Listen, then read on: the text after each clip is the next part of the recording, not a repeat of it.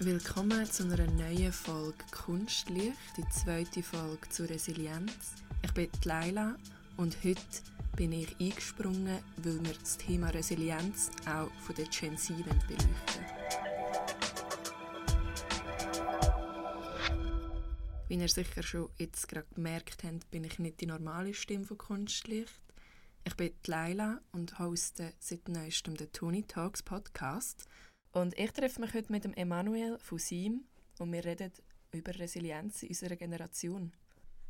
Emanuel, schön bist du da. Danke für die Einladung. Mega gern. Ähm, ich würde gerne gerade damit anfangen. Du hast sicher mitbekommen, dass die Jugendwörter rausgekommen sind, die Auswahl. Und ich würde dir gerade einfach schnell mal vorlesen und du kannst dann sagen, welches du würdest auslesen oder für welches du würdest voten. Ich, kann, ich könnte es schon jetzt sagen, aber kannst trotzdem nochmal alle vorlesen. Also das erste ist Kerlin, dann NPC, Goofy, Slay, Darf er so, Riss, YOLO und auf Lock. Also zuerst mal muss ich sagen, dass es extrem random ist, dass YOLO dabei ist. Also ich habe das Gefühl, das ist irgendwie vorbei, aber irgendwie hat es doch noch reingeschafft. Aber mein Favorit ist eindeutig auf Vlog. Wirklich? Ja, definitiv.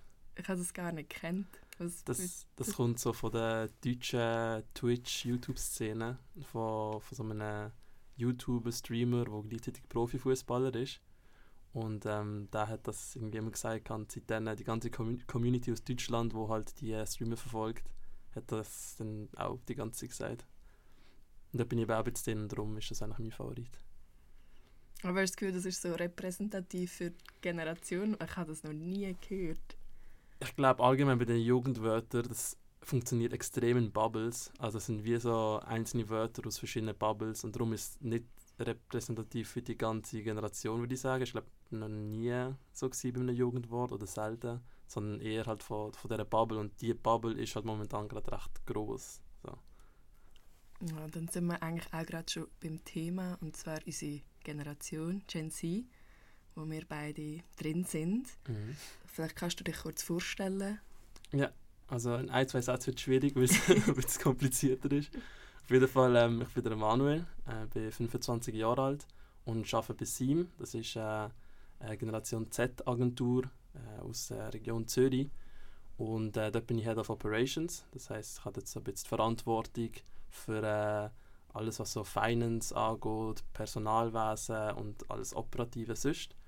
Und äh, nebenbei mache ich noch einen TikTok-Kanal von einem Fußballverein aus Deutschland, äh, wo Delay Sports Berlin heißt. Und ähm, genau, da bin ich einfach noch der TikTok-Admin von diesem Kanal. Cool. Das ist eine Kurzfassung. Ja, ja, perfekt. Und widerspiegelt mega unsere Generation so im Arbeitsmarkt wieder. Eigentlich alles um, äh, ja, wo man uns ein bisschen nachher sagt, was jetzt unser Arbeitsfeld ist. Mhm. Ähm, ich will mich auch noch schnell kurz vorstellen. Ich bin Leila, ich studiere audiovisuelle Medien an der ZHDK und bin die Hostin vom Tony Talks Podcast. Und das ist die zweite Folge zur Resilienz. In der ersten Folge ist es darum gegangen, wie Kunst dazu beiträgt, resilient zu sein. Und jetzt übernehmen wir eigentlich die Folge und beleuchten das von der Seite von Gen Z und ich würde gerne mal einfach mit einem Statement auch anfangen. Also Gen Z ist faul, sensibel und auf dem Arbeitsmarkt nicht zu brauchen. Was denkst du darüber?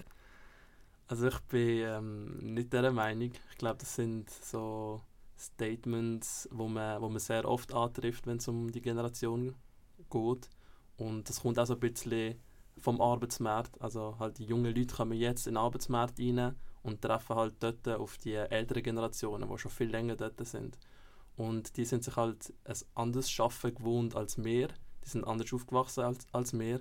Und ähm, ich glaube, durch das entstehen dann auch gewisse Vorurteile oder Missverständnisse, ähm, wo dann eben dazu führen, dass man das Gefühl hat, äh, junge Leute sind faul oder äh, haben keine Lust zum Arbeiten und so Sachen. Aber ich bin nicht der Meinung, nein. Mega spannend. Ähm, vor allem auch an der ZHDK studieren 2000 Menschen aus 75 verschiedenen Ländern mhm. und die meisten sind aus der Gen Z. Ähm, darum ist es, glaube ich, mega wichtig, dass wir über das reden. Auch über die Vorurteile, dass wir faul sind, sensibel und dort setzen wir eigentlich auch jetzt an. Und zuerst würde ich auch noch gerne die Definition von Resilienz ähm, quasi vorlesen, die ich gefunden habe. Mhm. Also Resilienz ist die Fähigkeit, mit Krisen umzugehen, sie unbeschädigt zu überstehen und in der Lage zu sein, Schäden, die ich erlitten habe, gut zu verarbeiten. Ähm, zudem gibt es ja noch die Studie von Deloitte, wo du gesagt hast, du kennst die auch, wo 15'000 Leute von der Gen Z mitgemacht haben. Und dort äh, sagt man, dass 46% der Gen Z gestresst oder Angstzustände ähm, am Arbeitsplatz haben. Ähm, überrascht dich diese Zahl?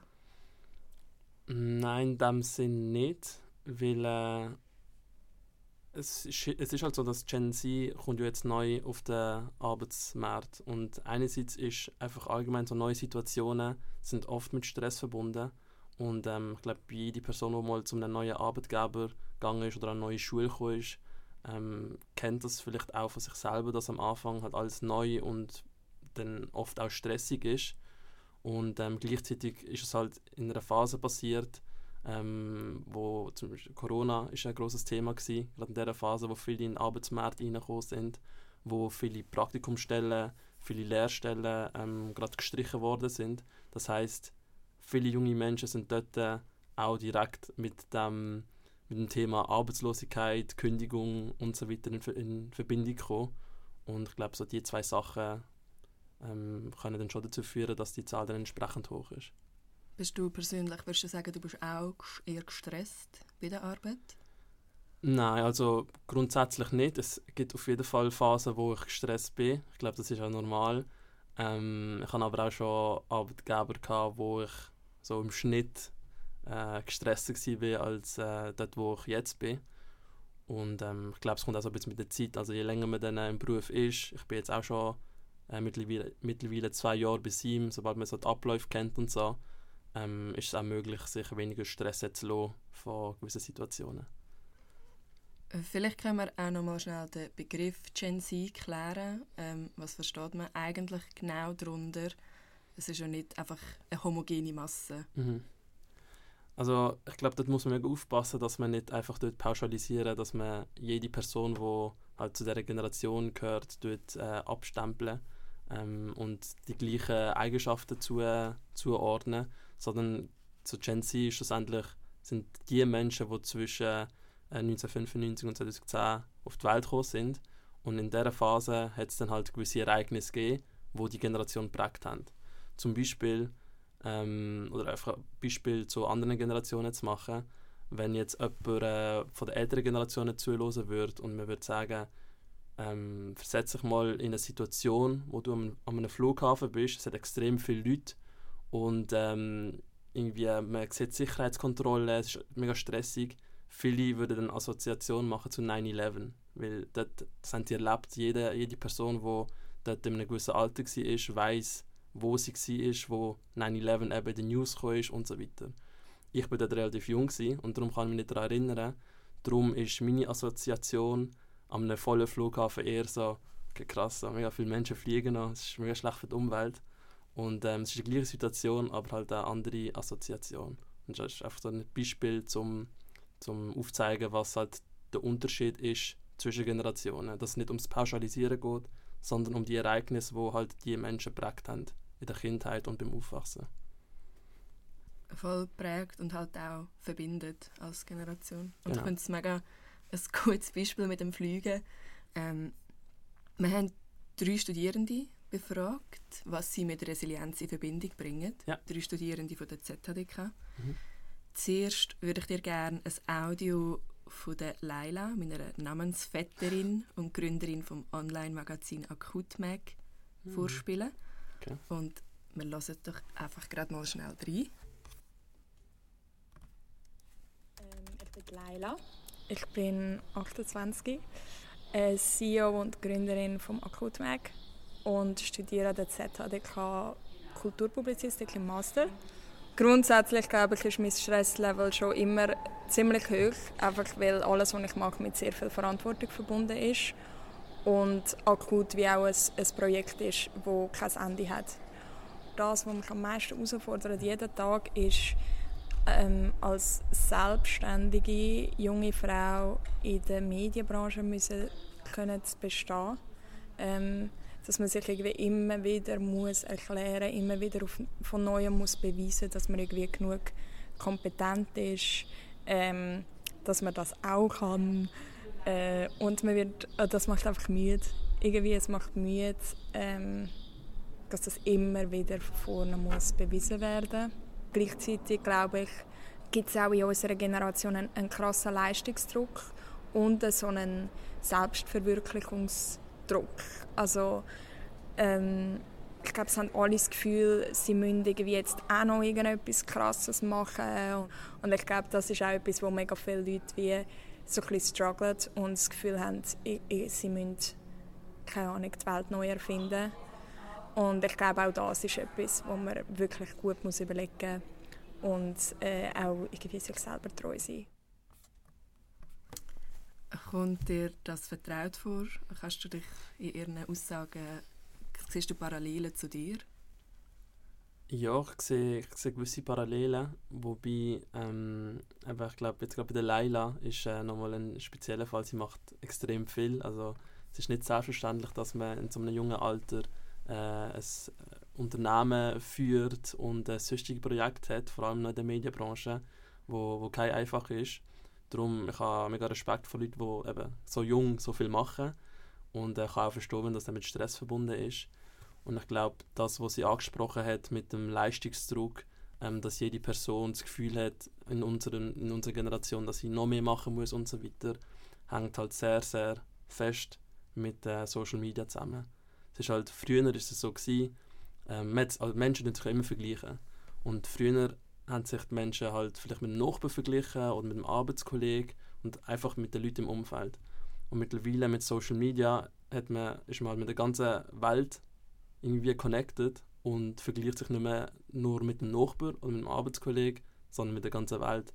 Und dann sieht man halt die ganzen äh, jungen Leute, die schon extrem viel erreichen, die Influencer sind und so, die gefühlt jeden Tag reisen und vergleicht sich dann halt mit dem. Und dann ist halt ein sehr schmaler Grad, äh, ob es inspi inspirierend ist, was die Leute machen, oder ob es die dann halt unter Druck setzt.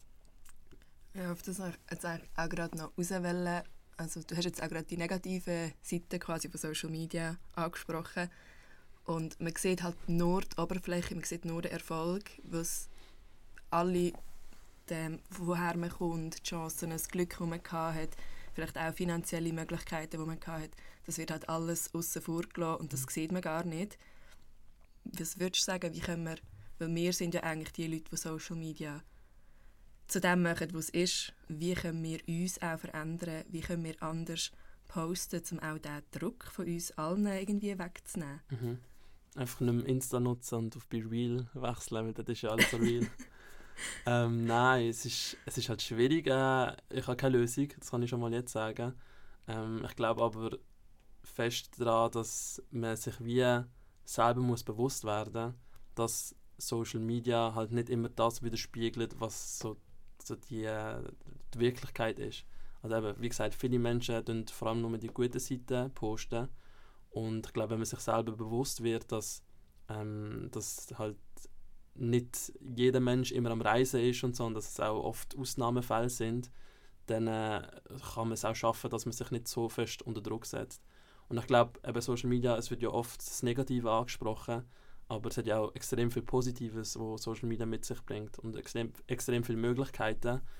Und ähm, darum, also ich versuche es, oder ich versuche halt einfach vor allem den Leuten zu folgen, die mich selber inspirieren und nicht irgendwie unter Druck setzen oder wo ich das Gefühl habe, dass das nicht gerade das Authentischste ist, wo, ähm, wo gezeigt wird. Nochmal kurz zum zurück zu der Aussage von der Leila zu kommen. Ähm, es sind wie so dort so zwei Themen drin gewesen. Eben der Leistungsdruck, den wir jetzt so ein von der Seite von Social Media ähm, beleuchtet haben, aber auch Unterschätzung, also unterschätzt werden als junge Person im Arbeitsmarkt und auch im Allgemeinen. Ähm, was hast du das Gefühl, wieso werden junge Leute häufig unterschätzt? Mhm.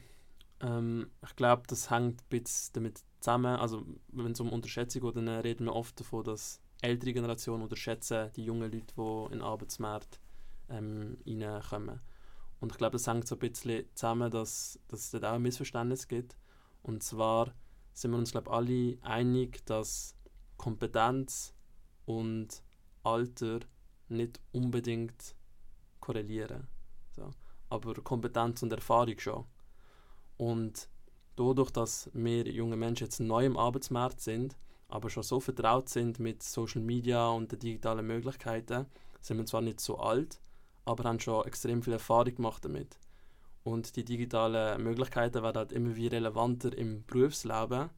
Und ähm, darum denkt man vielleicht auch, dass, kann wenn man so neu in den Arbeitsmarkt reinkommt, zum Beispiel im Marketing oder so, dass man zuerst noch muss eingeschafft werden, Ausbildungen machen und so weiter. Dabei kennen wir das alles schon selber, so vom privaten Leben, wie man Social Media nutzt und so weiter. Und ich glaube, das ist so ein Beispiel, wo man dann kann unterschätzt werden. Und ich glaube oft, also wir, wir treffen sehr oft an, dass junge Leute weniger Verantwortung geben wird im Beruf, als sie überne übernehmen könnten. Und ich glaube, von dort kommt halt die Über Unterschätzung ein bisschen.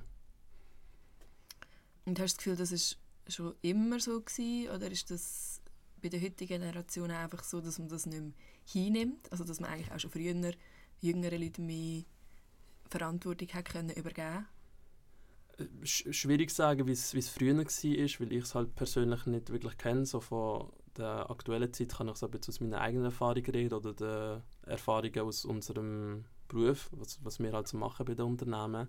Äh, aber ich glaube schon, dass man tendenziell Leute, die neu, neu ankommen, zuerst mal eher unterschätzen. Oder dass man halt einfach ein bisschen ähm, Angst davor hat, Verantwortung abzugeben, weil das halt nicht so einfach ist. Also ich habe das auch irgendwie so ein bisschen müssen lernen, jetzt wo wir grösser geworden sind, dass ich halt gewisse Sachen, die ich vorher gemacht habe, ähm, halt habe müssen abgeben, weil ich halt einfach dann irgendwann nicht mehr alles machen konnte. Und mir ist auch immer wieder schwer gefallen, Verantwortung abzugeben. Ich glaube, das ist einfach allgemein etwas, wo, wo nicht so einfach fällt. Und wie ist deine Erfahrung mit dem Verantwortung abgeben an jüngere Personen? Hast, hast du das Gefühl gehabt, die haben damit auch umgehen können, das ist gut erfüllt worden? Quasi mhm. deine Angst war unbegründet? Gewesen. Ja. Also meine Angst war nicht, die Verantwortung abzugeben an eine jüngere Person, sondern einfach allgemein die Verantwortung abzugeben, unabhängig vom Alter.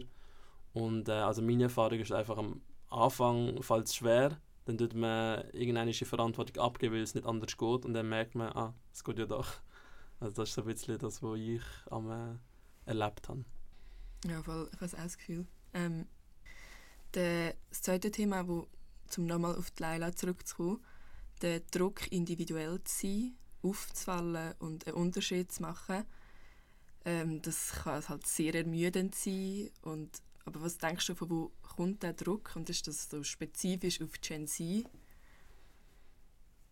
Also ich glaube, es geht so in eine ähnliche Richtung wie, wie der Leistungsdruck auch. Also man hat halt den Vergleich und ähm, sieht halt, wie, wie es bei anderen kann aussehen kann, die Erfolg haben und das auf Social Media dann zeigen und möchte dann vielleicht unterbewusst, unbewusst oder auch bewusst ähm, auch irgendwann auffallen oder gesehen werden oder im Mittelpunkt stehen. Und ähm, also der Druck kommt, glaube ich, schon so von dem, vom Vergleich mit, äh, mit anderen Leuten. Und ähm, also ich nehme das schon auch wahr, dass das äh, absolut das Thema ist von, von dieser Generation. Voll. Also ich, ich, irgendwie hat mich das noch beschäftigt, weil irgend, also es ist ja, wenn man so nachdenkt, ist einfach schon so viel gemacht worden, schon so viel ist, wie so viele Leute haben neue Sachen gemacht, dass es so schwierig ist jetzt für uns, noch Sachen komplett neu zu erfinden. Ich glaube auch, dass man das aber auch nicht muss. Also es lenkt, wenn man eben alte Sachen aufnimmt mhm. und Neues, etwas Neues daraus macht oder das wie so abwandelt, dass es verändert wird, verändert einfach besser gemacht mhm. ist. Ich glaube, das ist so ein etwas, was Gen Z muss lernen oder wo mir oder ich auch persönlich muss akzeptieren, dass man nicht mehr Neues, man kann natürlich Neues erfinden, aber dass man das nicht mehr muss machen, sondern es längt einfach alte Sachen abzuwandeln. Mhm. Ich glaube, so der Druck individuell zu sein, das ist ja, ich, ich weiß nicht, von wo das kommt. Es ist eigentlich ein Druck, den man sich so fest selber macht. Mhm. Ja, es ist, es ist schwierig zu sagen, aber ich, ich merke das auch so ein bisschen bei, beim TikTok-Kanal, wo ich mache. So, wenn ich ein cooles Video gemacht habe, habe ich immer das Gefühl, ich muss jetzt wie nochmal einen draufsetzen und noch etwas Cooleres machen. Äh, aber irgendwann habe ich gemerkt, also, äh, es funktioniert auch, wenn ich einfach die Sachen, die cool oder die gut angekommen sind, nochmal mache, halt einfach auf eine andere Art und Weise. Und ich glaube, wenn man halt das so ein bisschen ähm, verstanden hat, dass man nicht immer nur etwas muss neu erfinden und noch besser und noch krasser, dann äh, ähm, nimmt das glaube schon ein bisschen, ein bisschen Druck raus. Hm. Ähm, der Endua Bossart, der auch der ZHDK studiert, er hat das Polykrisen genannt. Er studiert Art Education hier an der ZHDK. Und ich würde mega gerne mal auch dir ein Audio von ihm abspielen. Mein Name ist Ndua Bossart. Ich bin im zweiten Semester Kunstpädagogik an der ZHDK. Ich denke, ähm, die Vielseitigkeit, die Schnelllebigkeit von unserer Zeit. Also wir müssen irgendwie ähm, alles gut können meistern. Wir müssen irgendwie arbeiten, damit wir genug Geld verdienen. Alles wird teurer. Wir müssen irgendwie mehr arbeiten, um dann keine mehr Geld zu verdienen, um gut leben zu können. Dann sollte man auch auf unseren Körper achten. Dann ist noch die große Angst vor der, vom Klima und irgendwie von der Zukunft und dann auch gerade in unserer Lebensphase, vielleicht auch noch, also ich, ich bin in meinen 20er, dann ähm, Partnerinnenwahl, ähm, in der Zukunft das Zusammenleben und so weiter. Es sind also ganz viele Challenges, die wir auch gleichzeitig herausfinden, ausprobieren und vielleicht ist auch Gefahr da, dass, oder der Gedanke, dass wir keine Fehler machen dürfen. Oder gerade in der heutigen Zeit ist Fehler machen nicht mehr so gut vielleicht. Aber man sollte ja wie Fehler machen, weil nur daraus lernt man. In der Persönlichkeitsentwicklung denke ich, ist das Wichtige, dass wir heute mehr auf die Mental Health schauen. Dass es nicht nur ein Tabuthema ist, sondern ein sehr zentrales Thema und dass, ja, dass das etwas ist, mit dem wir uns müssen auseinandersetzen und nicht einfach verdrängen und für uns behalten. Genau, wir haben jetzt den Endua gehört. Äh, er hat Fehlerkultur angesprochen. Ist Fehlerkultur für dich, würdest du sagen, wichtig, um resilient zu sein? Oder wie macht ihr das bei, der, bei also ich glaube, Fehler machen, vor allem wenn man jung ist, wenn man neu in den Arbeitsmarkt reinkommt und so weiter, ist mega wichtig. Also äh, man sagt ja auch, so aus Fehlern lernt man und ähm, darum sollte man äh, die auch zulassen und ich glaube, das ist extrem wichtig für das Unternehmen, für jede für jeden Mitarbeiter oder jede Mitarbeiterin, dass, dass Fehler passieren, weil äh, ich glaube, gerade aus denen kann man extrem viel mitnehmen und darum sollte man das auch nicht so negativ sehen. Ich glaube, wichtig ist, dass man dann irgendwann probiert, so die vermeidbaren Fehler ähm, zu vermindern. Aber äh, es passieren auch mehr noch wöchentlich, auch täglich Fehler und äh, das ist auch gut so. Ja, also ich würde auch sagen, also wenn kein Platz für Fehler ist, dann ist wirklich etwas sehr falsch in einem Craft. ja. ähm, der Endo hat zum Beispiel jetzt auch noch Mental Health gerade angesprochen, was vielleicht auch mit der Fehlerkultur etc. Äh, auch zusammenhängt. Ähm, und auch, dass es kein Tabuthema mehr sein sollte. Hast du das Gefühl, das ist in unserer ähm, Generation verbreitet? Oder fällt dir das auch persönlich auf, dass man jetzt auch am Arbeitsplatz mehr über das redet? Ähm, ja, ist auch schon vorgekommen und ich glaube, es ist dort vor allem wichtig, wenn man halt in einer Position ist, wo man ein bisschen mehr Verantwortung hat, dass man die Leute auch immer wieder darauf aufmerksam macht, dass die mentale Gesundheit extrem wichtig ist und dass äh, die auch wichtiger ist als Geschäft. Also wenn jetzt irgendetwas ist, wo einen extrem unter, unter Druck setzt oder sonst irgendetwas ist, wo mental nicht gut tut, dann äh, probieren wir halt schon unsere Mitarbeitenden immer darauf aufmerksam machen, dass man dann etwas sagen Es ist halt nicht so einfach, wenn man in der Position ist, wo es einem nicht gut geht, halt äh, auf, äh, keine auf den Vorgesetzten zuzugehen oder so. Oft behaltet man ja für sich oder bespricht es eher mit äh, mit Leuten, die man keine aus, aus der Familie kennt oder so.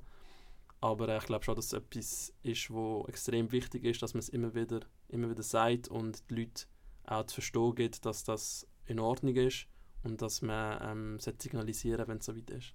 Oft hilft es auch, wenn man, also wir sind das gerade am Aufbau jetzt intern, wenn man so eine Ansprechperson hat im Unternehmen, wo vielleicht nicht gerade die vorgesetzte Person ist, ähm, also wenn man so einen Mentor, also Person zuteilt bekommt, ähm, wo man eben über so Sachen kann reden kann äh, und halt nicht gerade direkt der Vorgesetzte ist.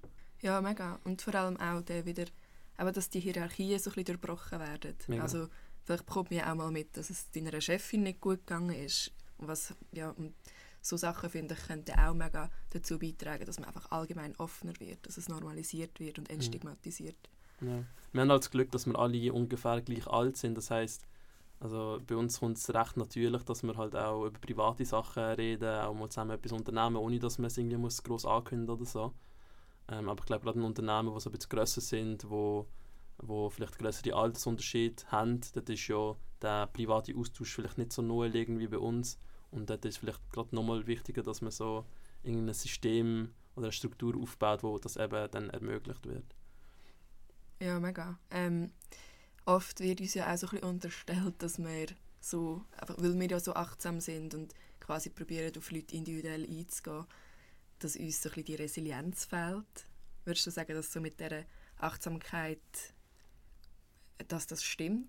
Ich finde nicht, weil also ich glaube, das also meiner Meinung nach fördert das gerade so ein bisschen die Resilienz, weil äh, eben Resilienz ist eigentlich die Folge von einem negativen Ereignis und wenn man bedenkt, dass man also dass gerade Kommunikation extrem fest hilft, zum resilient werden, um so neg negative Ereignisse zu verarbeiten, ist so die Achtsamkeit eigentlich genau das, was so ein bisschen äh, dazu beitragen. Darum sehe ich es ein bisschen anders. Aber irgendwie, ich kann es irgendwie verstehen, wieso ältere Generationen das sagen, weil wenn man so ganz objektiv mal unsere Probleme von der Generation Z vergleicht mit Problemen, die ältere Generationen hatten oder wo ähm, oder mit Problemen, keine Ahnung, wo ich bin von Kamerun zum Beispiel, so, wo meine Familie in Kamerun hat, dann ist es schon nochmal etwas anderes. Also ältere Generationen sind ja teilweise wirklich in einem Weltkrieg gewesen. So, das ist nochmal ein anderes Problem als, ähm, weiß nicht, Druck ähm, im Arbeitsplatz, was auch schlimm ist oder wo, was auch zu psychischen Problemen kann führen.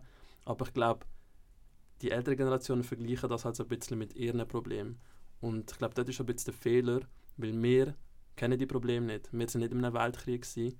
und darum ist auch so eine Situation wie eben ein neuer Arbeitsplatz, ähm, Druck auf Social Media, ähm, ist für uns halt etwas Schlimmes und man darf das halt nicht mit anderen Generationen vergleichen.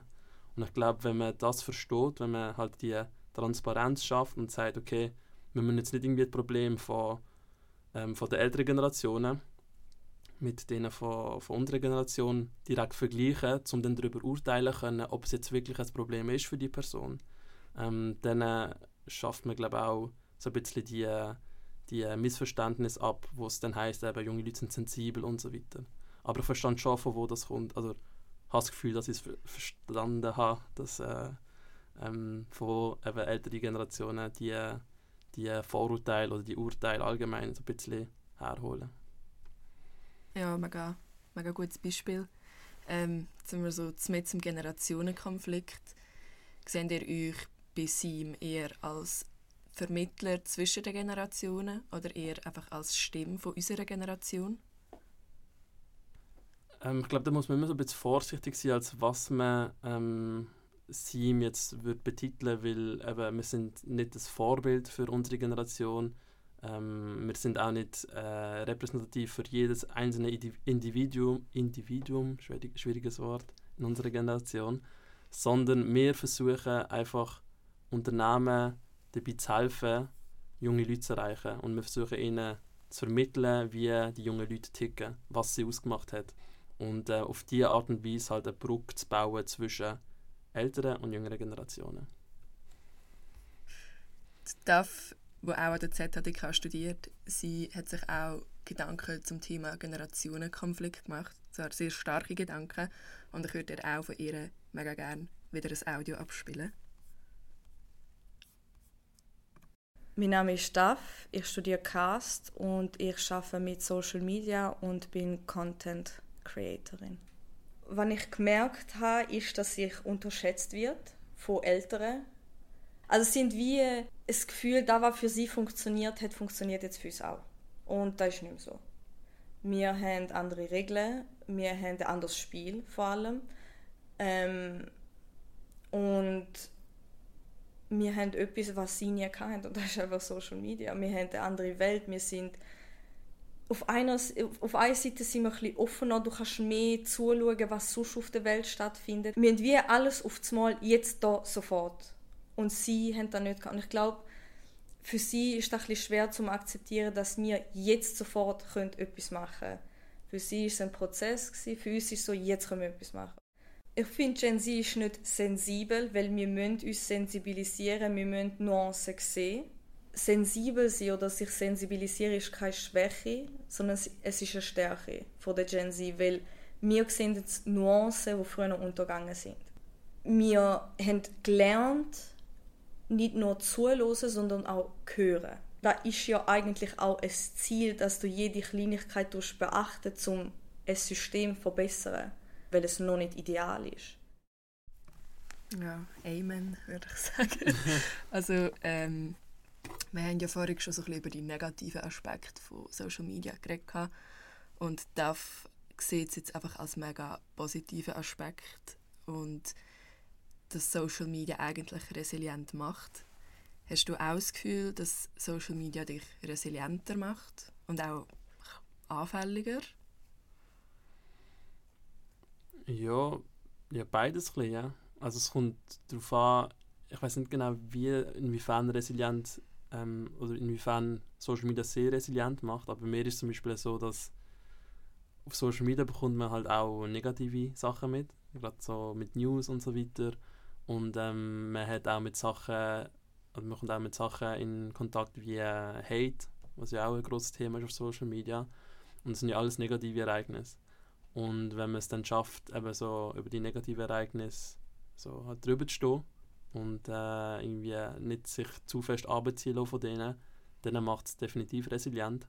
Es gibt aber auch sehr, sehr viele Menschen, die mit den ganzen negativen News, die äh, auf Social Media publiziert werden, in Kontakt kommen und sich von dem halt auch abziehen oder irgendwie nur von dem wegkommen. Und dann ist es eher das Gegenteil. Also dann führt es nicht zu Resilienz, weil dann zieht es einfach eher eine Person an. Ja, mega. Also es, es prasst so viel einfach auf dich ein, eben auch an News und auch, dass du alles im Live-Ticker mitbekommst. Ich habe zum Beispiel beim äh, Ukraine-Krieg auch so live, sind wie Leute live gegangen, die gerade so in mhm. dem Moment so aus, Russ äh, aus der Ukraine und aus Russland geflüchtet sind. Und es war mega heftig. Also ich glaube, jetzt sind wir auch so ein bisschen die erste Generation, die einfach so Sachen auch überhaupt mitbekommt. Und ich finde auch, es ist mega so ein, ein zweischneidiges Schwert. Also klar, ich bin jetzt mega viel ähm, aufmerksamer und auch, ich würde schon sagen, dass ich resilienter werde. Schlussendlich würde ich schon wirklich sagen, dass es mir geholfen hat, auch ein bisschen die Welt besser zu verstehen, auf eine Art und Weise. Aber ja, es ist, es ist mega schwierig, dort nicht in so einen negativen Strom gesogen zu werden. Vor allem, weil es auch wirklich fast ein bisschen unmöglich ist, so Sachen dann nicht mitzubekommen auf Social Media. Wie probierst du dich dort auch ein bisschen schützen?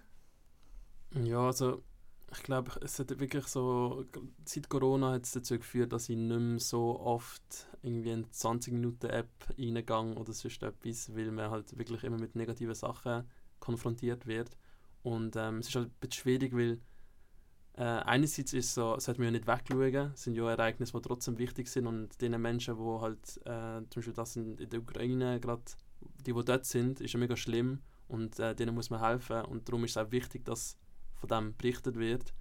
Aber gleichzeitig hilft, oder kann ich nicht äh, etwas besser machen dort, wenn ich jeden Tag äh, irgendwie im Live-Ticket drin bin und schaue, was dort passiert ähm, um nochmal so ein bisschen zurück auf den Generationenkonflikt zu kommen, wie, was denkst du, wie finden wir so aus dem Narrativ faule, sensible Gen Z, wie finden wir irgendwie einen Dialog und wieder so ein bisschen Zusammenkommen? Also ich glaube, so für den Dialog kann jede Person selber etwas dazu beitragen, indem man eben gerade so die Missverständnisse und die, die Vorurteile immer wieder ansprechen.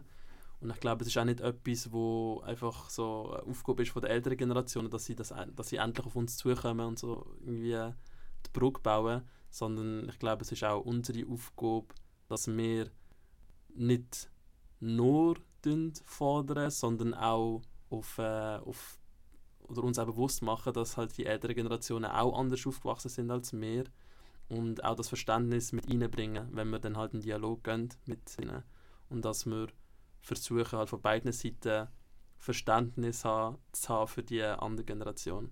Ich glaube, es ist mega beidseitig und nicht nur einseitig. Ja, das finde ich eigentlich so ein mega schöner Abschluss. Emanuel, danke vielmals für das spannende Gespräch und dass du so viel Persönliches mit mir teilt hast.